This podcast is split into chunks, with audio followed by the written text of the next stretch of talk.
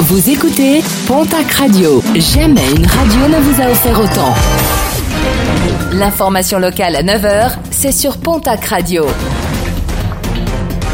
Bonjour Jean-Marc Courage Sénac. Bonjour et merci de nous avoir choisis. Depuis le début de la saison hivernale, les accidents de luge se multiplient sur les sommets. Dernier cas en date ce week-end à la station du Mourtis où deux personnes ont été blessées suite à la pratique de cette activité. Les victimes, une blessée grave et une blessée léger, ont été transportées vers l'hôpital de Saint-Gaudens. Lycée bloqué, épreuve reportée, les lycéens de Gaston Phébus à Orthès ont réussi à empêcher la tenue des épreuves communes de contrôle continu de la nouvelle formule du bac pour les élèves de première qui devaient débuter hier avec l'histoire-géographie. Les revendications des élèves portent sur l'annulation ou à minima le report des épreuves. Côté des professeurs, ces derniers se sont mis en grève, y compris ceux qui devaient normalement surveiller les épreuves. Un huissier s'est déplacé afin de constater le blocage.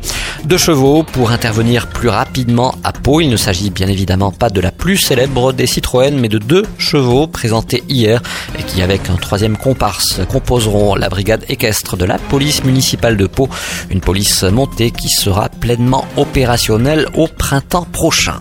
Une bonne nouvelle pour l'emploi dans les Landes. Elidax va fournir 12 hélicoptères dauphins à la Marine nationale. Ce nouveau contrat qui porte sur 10 ans devrait permettre à l'entreprise d'Aquoise d'embaucher une dizaine de personnes supplémentaires. Elidax devra transformer 12 hélicoptères civils dauphins à des fins opérationnelles. Une start-up basque attaquée par Haribo, l'entreprise fabrique des ours en gélatine imbibée d'alcool et distribue ses produits sur internet et dans des bars et des discothèques en Espagne des bonbons trop similaires à ceux fabriqués par le géant de la confiserie industrielle qui menace de les poursuivre devant la justice.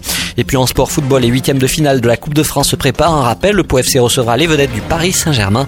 Une rencontre qui devrait se tenir le mercredi 29 janvier. Du côté du stade du Hameau, on promet une pelouse prête pour l'événement.